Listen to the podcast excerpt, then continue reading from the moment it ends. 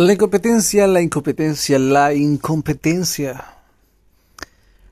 La incompetencia fluye como una peste en todos los niveles sociales. La incompetencia está desde los profesores que odian su trabajo y hacen un pésimo trabajo enseñando, hasta el político que simplemente vende su posición a los a quienes le paguen mejor y también a los religiosos que simplemente ocupan un puesto por una ofrenda o por un diezmo y que hacen el mínimo esfuerzo para cumplir sus obligaciones. Hoy tengo algo que contarles y sé que será muy productivo para ustedes.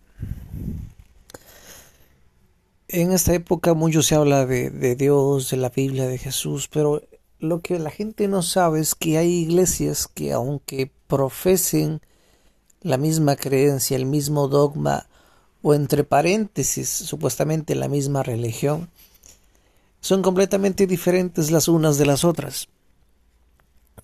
Hay iglesias, y les cuento esto, iglesias a las que no se debería ir bajo ningún concepto.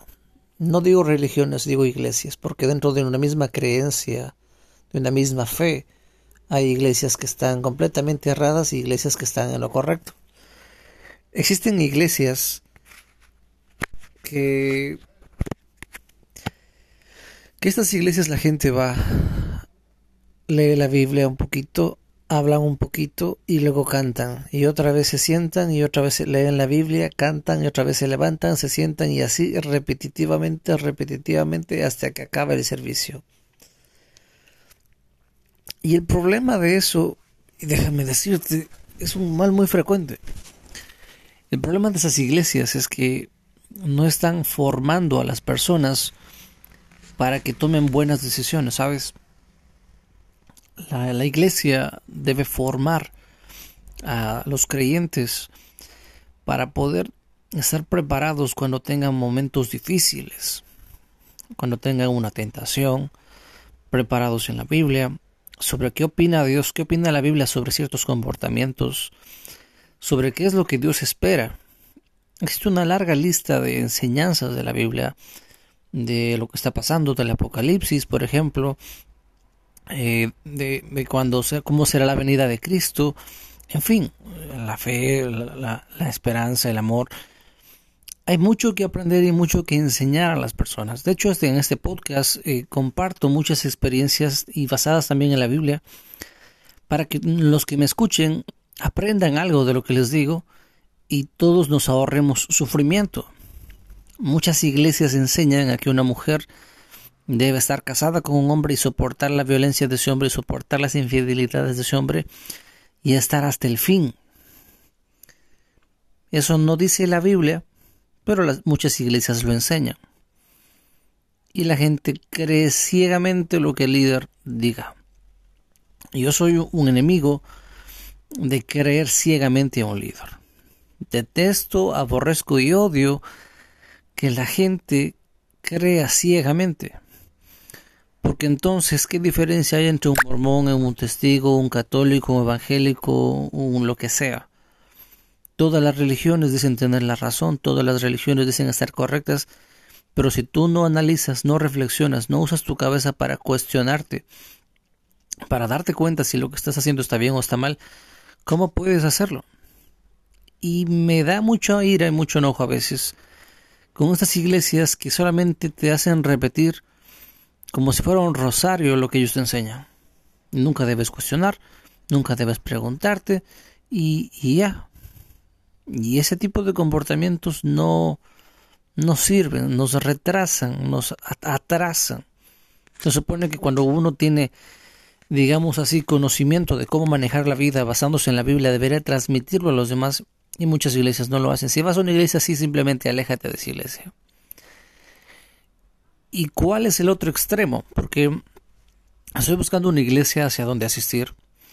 Y el otro extremo, voy a explicar esto, son las iglesias que se centran mucho en los diezmos, que se centran mucho en tumbar a la gente, que se centran a veces en que compre la cadena ungida, compre el agua de Israel, compre la semilla del grano de mostaza, colabore con el pacto santo, con la arena santa, compre el pañuelo ungido que le va a curar a su hijo, compre el, el, anillo ungido que el anillo le va a liberar de las enfermedades.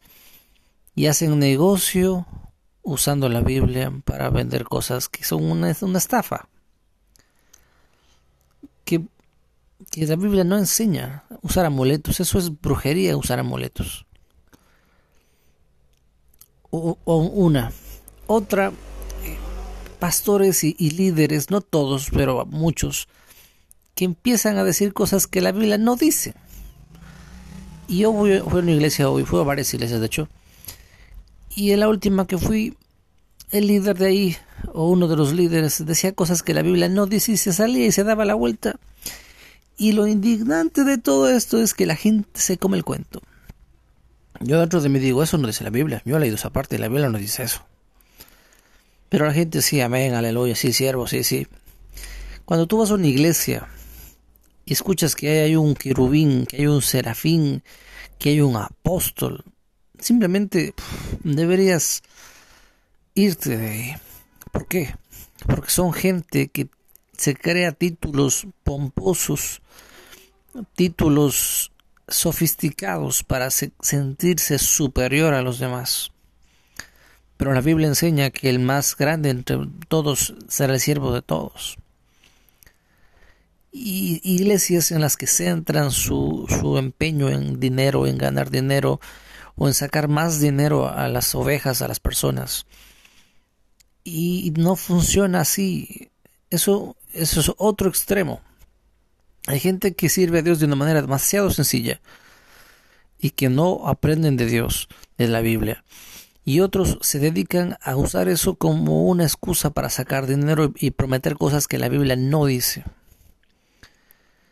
Y estoy en este dilema de que hay muchas iglesias que entre paréntesis son de mi misma fe, pero son completamente opuestas a lo que enseña la Biblia. A mí me gusta ir a una iglesia donde se ame a Dios, se alabe a Dios, donde no se te impongan los diezmos, donde tú des con, según tu corazón, colabores con la iglesia, lo que tú sientas en tu corazón, donde no se inventen cosas que no dice la Biblia, y donde se haya oportunidad de crecer. Pero es muy difícil encontrar iglesias así. Espero sinceramente encontrar una iglesia así. Y hay muchas iglesias que son, como dicen, clubes sociales. Ahora, no todas las iglesias son como les digo, pero si ven iglesias así como les acabo de decir, en lo posible eviten esa iglesia y busquen otra. Porque hay iglesias donde no hay un buen futuro. Que Dios nos bendiga, pero como te digo, imagínate que ir a una iglesia es como contratar a un profesor, ¿sabes? Hay profesores que simplemente van, dice señores, buenos días, mm, jovencitos, hablan el capítulo 5 y van a leer el capítulo 5, el capítulo 6 y el capítulo 7 y faltando los 10 minutos me preguntan lo que no hayan entendido y terminamos la clase. Ese es un tipo de maestro.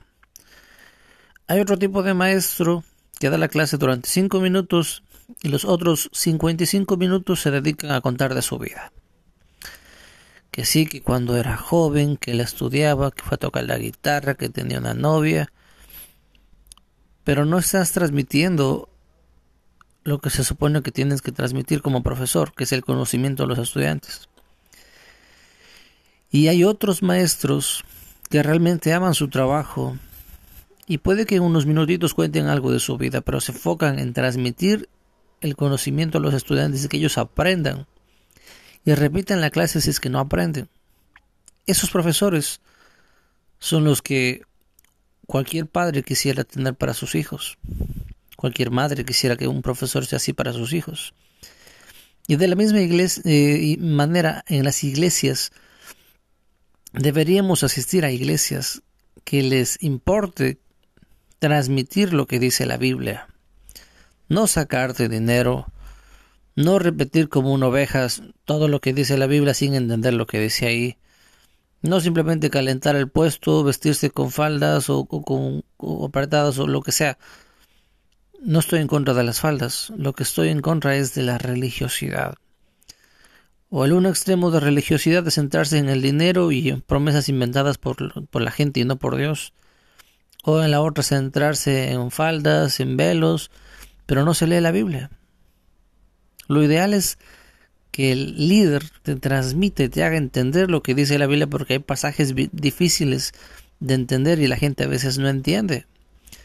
Cuando dice la Biblia, por ejemplo, que debes de amar a los enemigos y dar la otra mejilla, no se refiere a que si un hombre entra a tu casa debes dejar que ese hombre viole a tus hijas y a tu mujer. No dice eso.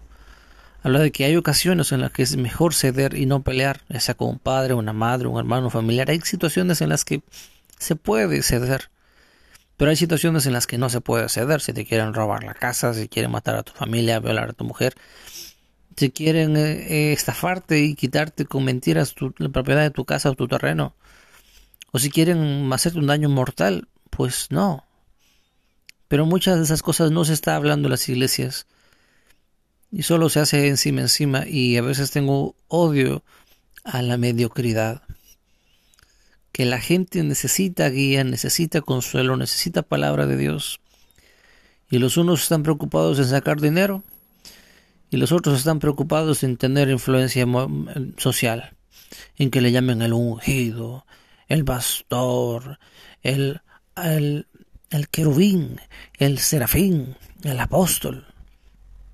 Y eso no es lo que Jesucristo sembró, esa no es la iglesia que Jesucristo fundó. Jesucristo fundó una iglesia que visita a los huérfanos, que ayuda a las viudas, que visita a los presos, una iglesia que le enseña a la gente cómo vivir, que le dice a una mujer si tu marido te está pegando, pues denúnciala a la policía y métele preso.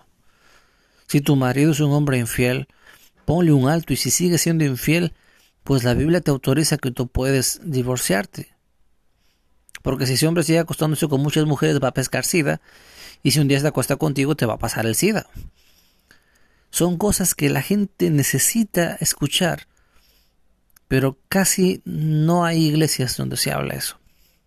Y me duele y me es triste y me es difícil para mí aceptar la incompetencia de muchas iglesias. No hablamos lo que se necesita oír, no decimos lo que se necesita hablar, y nos importa tres pimientos el sufrimiento de la gente. Y vivimos vidas egoístas y luego nos quejamos cuando Dios no nos cumple nuestros caprichos. Que Dios nos ayude y que podamos encontrar cada uno una buena iglesia.